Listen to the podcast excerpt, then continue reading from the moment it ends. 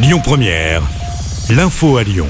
Bonsoir à tous. Dans l'actualité ce mercredi, ce nouveau décès d'un soldat français au Mali, Adrien Kélin, 29 ans, faisait partie de l'opération anti-djihadiste Barkhane. Sa mort est accidentelle, précise aujourd'hui Florence Parly, la ministre des Armées.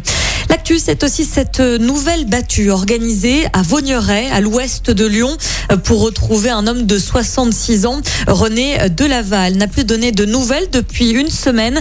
Vous retrouvez l'appel à témoins et sa description sur la page Facebook de Lyon Première.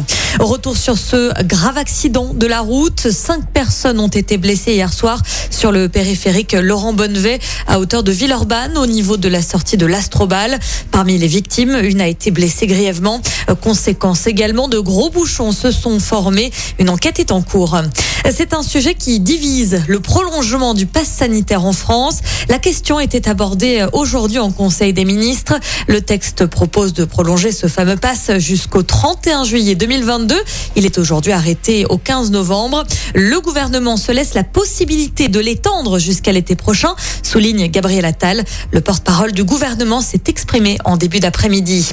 Le président du Sénat est attendu dans le Rhône ce jeudi. Gérard Larcher se rendra demain à la tour de Salvani à l'occasion du congrès annuel de l'Association des maires du Rhône. En bref, vous avez peut-être été confronté à des problèmes informatiques ce matin.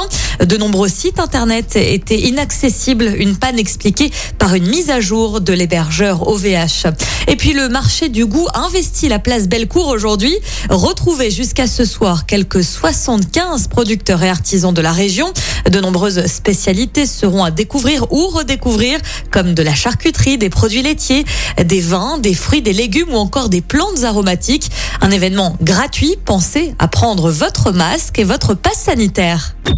Écoutez votre radio Lyon Première en direct sur l'application Lyon Première, lyonpremière.fr et bien sûr à Lyon sur 90.2 FM et en DAB+. Lyon Première